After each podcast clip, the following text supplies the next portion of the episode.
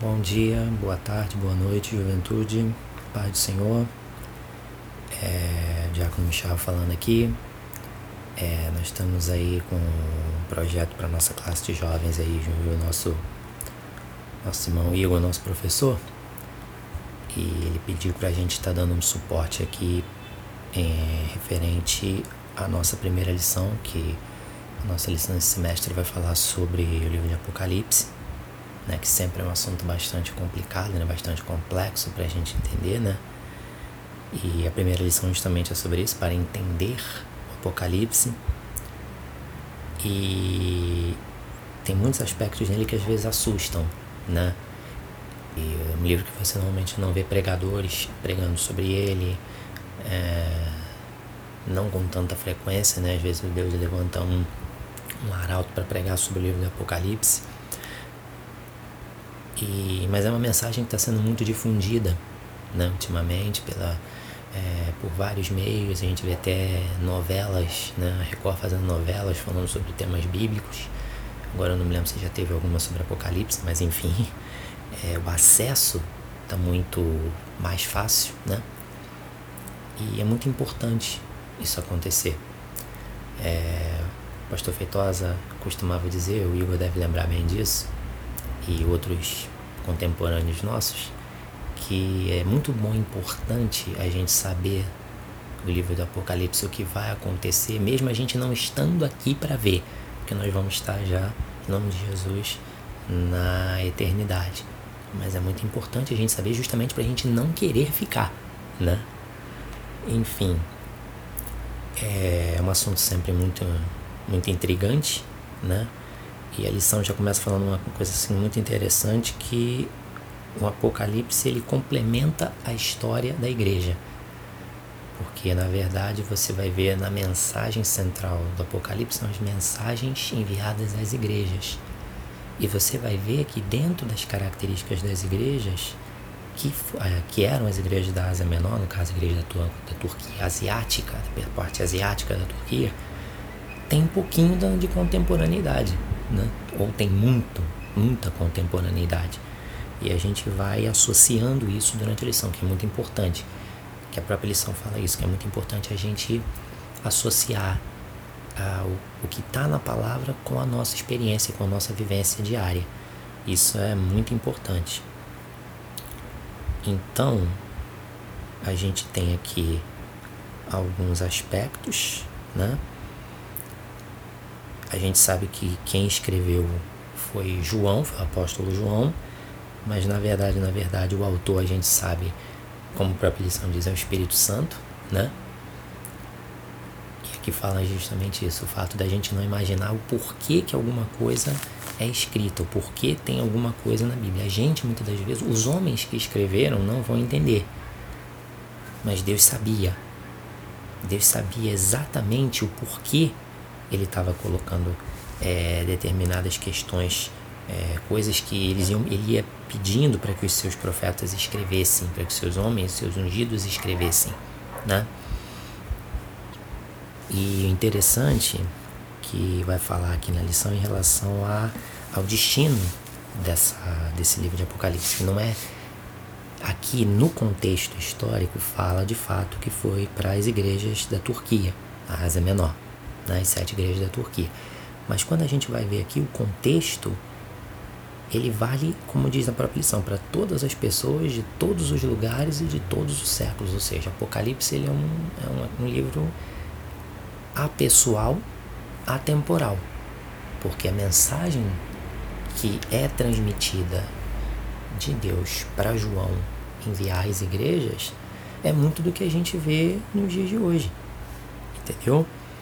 E a gente vai acompanhar isso aqui ao longo da ao longo da lição direitinho. A gente vai vendo aqui algumas coisas, lembrando que isso aqui é só um resumo, porque quem vai entrar com tudo é o, é o Igor aí ao vivo e a cores. A gente só está dando um suporte, né? Um reforço. Então a gente tem aqui algumas visões, né? Métodos de como o Apocalipse é interpretado. A gente tem algumas maneiras aqui de como o Apocalipse é interpretado de acordo com o autor que diz, fala em Severino Pedro da Silva. é, em relação aos e, e outros estudiosos também tratam sobre isso. Ele tem aqui cinco é, métodos de interpretação. Desde já eu quero reforçar que aquele que nós acreditamos é o método futurista. Mas aqui ele trabalha com cinco métodos, com cinco pontos de vista: preterista, histórico, simbólico, eclético e o nosso que nós wesleyamos e a maioria das igrejas acredita é o futurista. O que, que significa isso? Que negócio é esse de pontos de vista são esses? Vamos lá. Ponto de vista preterista fala que tudo já aconteceu. Entendeu? Tudo que está no escrito no Apocalipse já aconteceu é, durante os dias do Império Romano. Eles defendem que tudo isso já aconteceu. Certo? Porque fala em preterista, e lembra pretérito. A gente, a gente lembra das aulinhas de português, pretérito passado. Ponto de vista histórico eles encaixam os assuntos do Apocalipse é, em períodos diferentes da história da humanidade. Entendeu? Eles só consideram os últimos livros como de fato futuristas. Tem o simbólico, né, que trata que o livro do Apocalipse ele tem ele nada mais é do que um livro de símbolos que servem para ilustrar é, lições espirituais, mais ou menos como as parábolas que Jesus falava, né? Mas a própria revista aqui vai dizer que quando está lá em Apocalipse 1, fala das coisas que em breve vão acontecer. Então esse conceito cai por terra. Né? E tem o ponto de vista eclético, que trata de uma mistura deles. Né? Misturam todas essas ideias. Entendeu? Que nenhuma é domina sobre, sobre as outras.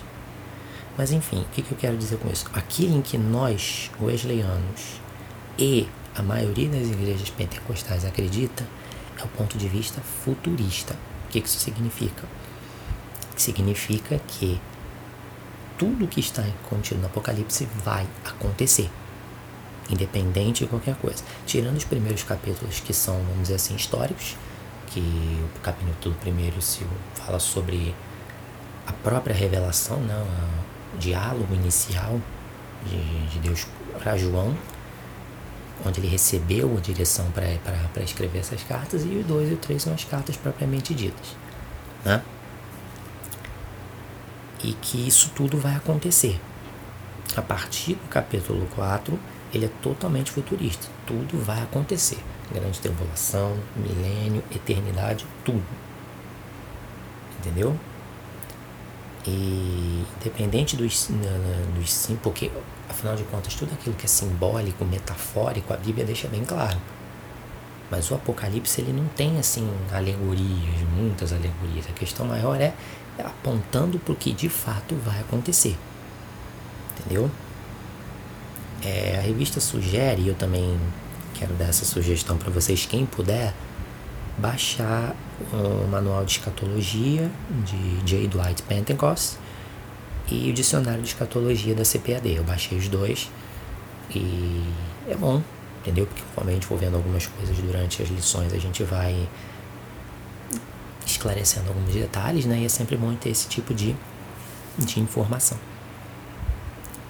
É, fala em milênio, que é o período de mil anos que em que Jesus vai reinar com os seus sobre a terra. E esses vão ser mil anos de plena paz. Satanás vai ser trancado e vai ser preso por mil anos e vão ser mil anos de paz, entendeu? Onde vai ser o governo de Jesus sobre a terra, o governo direto de Jesus, entendeu? Quanto a isso, também tem umas divergências na parte dos especialistas, né? É, dos teólogos e tal. Tem alguns que dizem que não vai ter milênio nenhum, que não vai ter governo nenhum, vai ser um governo espiritual, que já, ou que já está acontecendo. Tem um período pós-milenista, né? que, é de, que a Jesus só vai voltar depois do milênio, entendeu? E a pré-milenista, que é o que nós também acreditamos, que antes desse período vai haver o arrebatamento, a igreja vai ser arrebatada e terá todo aquele período de tribulação, todas aquelas coisas que já estão descritas no próprio livro, entendeu? E é mais ou menos isso. E para terminar aqui, como eu falei que é só uma pincelada aqui, que eu quero auxiliar lição com, com vocês, a lição aqui o autor ele apresenta sete quadros, ou seja, sete panoramas que ajudam a gente a entender melhor o Apocalipse. Primeiro quadro seria Cristo, capítulo 1, onde Cristo é apresentado como o Senhor Todo-Poderoso, o Rei, o profeta, o sacerdote, entendeu?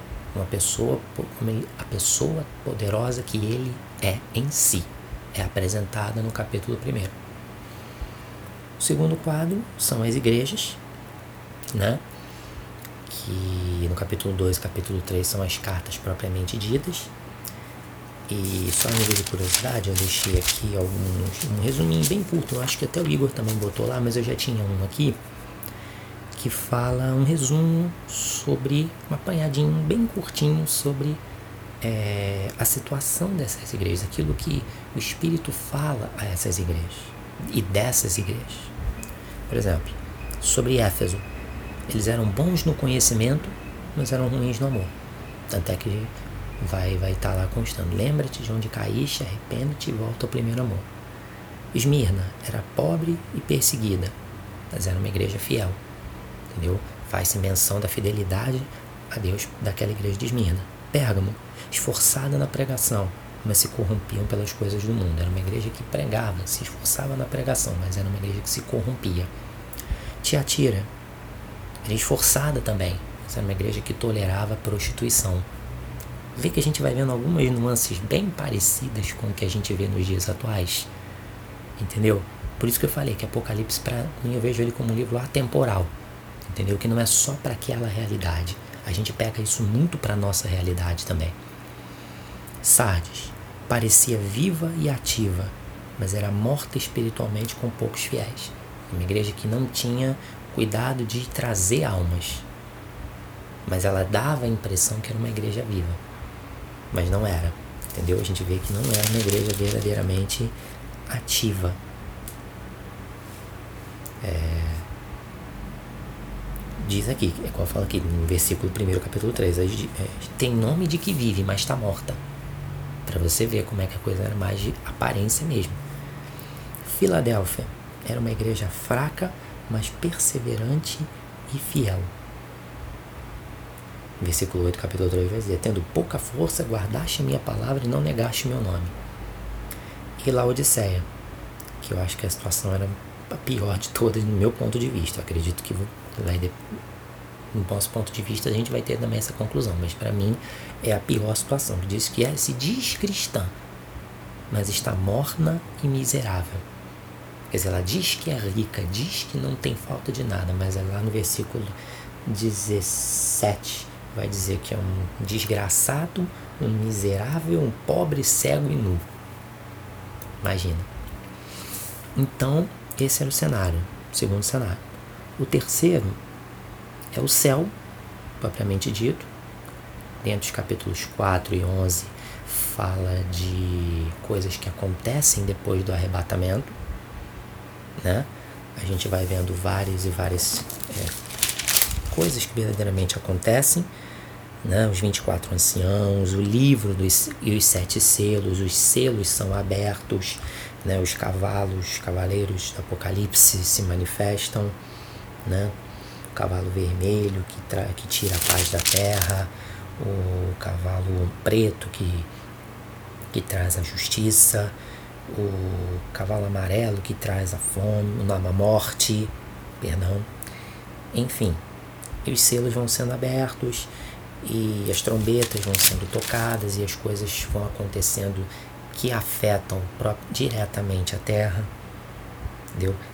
Várias catástrofes vão acontecendo conforme as trombetas forem sendo tocadas, entendeu? O livrinho que João come, que é trazido do, do céu, que ele come, que, que começa, é, deixa eu ver aqui, se não me engano, no capítulo 4, isso, ele começa na boca doce e descia amargo no ventre de João.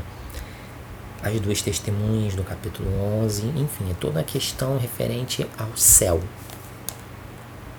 Quarto cenário é a terra.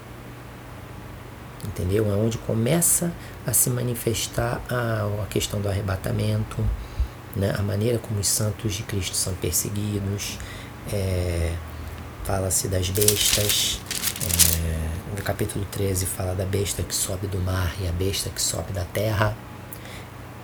A besta que sobe do mar a gente vê que é poder político, entendeu? Que estabelece um governo mundial. E a besta que sobe da terra é o poder espiritual. Tudo é ligado ao anticristo. Entendeu? Porque ele vai exercer esse, esses poderes, esse poder de político, de juntar as nações, de unir as nações e o poder espiritual, ou seja, no ecumenismo, como se ele fosse a principal religião da, da Terra, da humanidade, naquele período depois do arrebatamento. É, o quinto quadro é a Igreja de Satanás, né, que são os capítulos 17 e 18. Né, que pode se falar na queda da Babilônia. Várias coisas vão acontecendo, a prostituta, é, as lamentações. então nós chegamos ao sexto quadro, que é o reino, entendeu? Onde o reino de Cristo começa a se estabelecer. São os capítulos 19 e 20, né? A batalha do Armagedon propriamente dita, quando Cristo vence a besta e o falso profeta. E no 7, capítulo 20 é quando começa o período milenial, onde Satanás é preso e acorrentado, preso e amarrado por mil anos. O reino de Cristo milenial acontece. E os dois últimos capítulos, 21 e 22, são a eternidade. Ou seja, é, novo céu e a nova terra, a derrota definitiva de Satanás e a vida completa com Cristo e os santos na eternidade. Ou seja, tem bastante conteúdo, né? Isso aqui é só uma introdução. Pra você ter uma ideia, o vídeo, o áudio que eu tava planejando tinha uns 10 minutos. Já tem quase 20. Para você ver quanta coisa a gente no começo a gente começa a tratar, mas é aquilo, essa é só uma pincelada. Vezes vocês vão estar tá tratando, a gente vai estar tá tratando, a gente, eu falo de mim porque eu vou estar tá à distância, mas também junto com vocês. É, esse é um projeto que o Igor e eu a gente está tentando começar a implementar para ser mais um complemento para as lições. E Deus abençoando, a gente consegue fazer alguma coisa grande aí acontecer. E é isso aí. A gente não precisa ter medo de estudar, porque é um conteúdo interessantíssimo, é uma coisa que a igreja precisa saber. Entendeu? Que nós, como igreja, precisamos saber, principalmente nós, como jovens.